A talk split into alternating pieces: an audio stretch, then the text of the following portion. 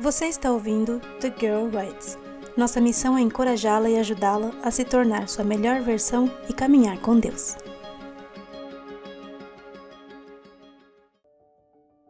Seja livre, perdoe-se. Por Lillian Gessner. A culpa. Esse sentimento que pesa na alma e torna tristes os dias mais lindos. Por que a carregamos? É bem verdade que ela serve para nos mostrar que erramos e devemos tirar o melhor proveito para fazer diferente, nos corrigirmos.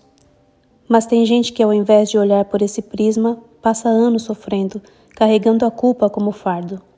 É um sentimento antigo, vivenciado séculos atrás por Davi, o mais famoso dos reis. Ele passou pela triste experiência de ser oprimido pela culpa, porque conheço as minhas transgressões e o meu pecado está sempre diante de mim. Salmo 51, 3. O Salmo 51 foi escrito depois de seu pecado com Batseba, que foi mais que um acidente, passando a ser um crime premeditado, algo tão grave que o Senhor mandou seu profeta conversar sério com Davi. Ele tinha noção do seu pecado, afinal, tentou esconder, mas parece que não havia se dado conta da seriedade do que fizera. Depois que o profeta contou a historinha e o rei pronunciou sua própria sentença, caiu em si e disse: Pequei contra o Senhor. Mas olha que coisa impressionante.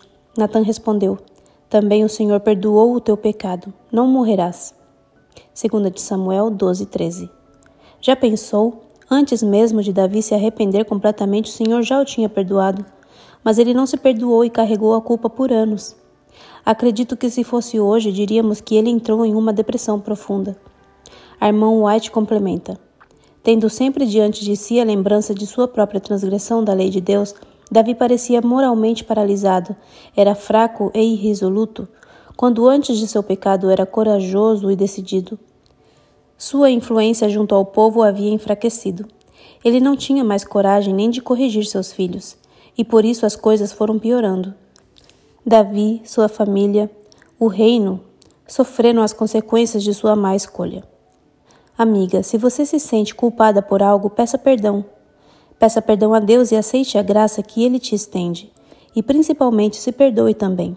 Não queira piorar a situação, não carregue esse fardo e não seja prisioneira do passado. Seja livre, perdoe-se. Por Lillian Gessner. Lido por Joyce Kelly. Todos os artigos são conteúdo original e pertencem a The girl rides Pontucom.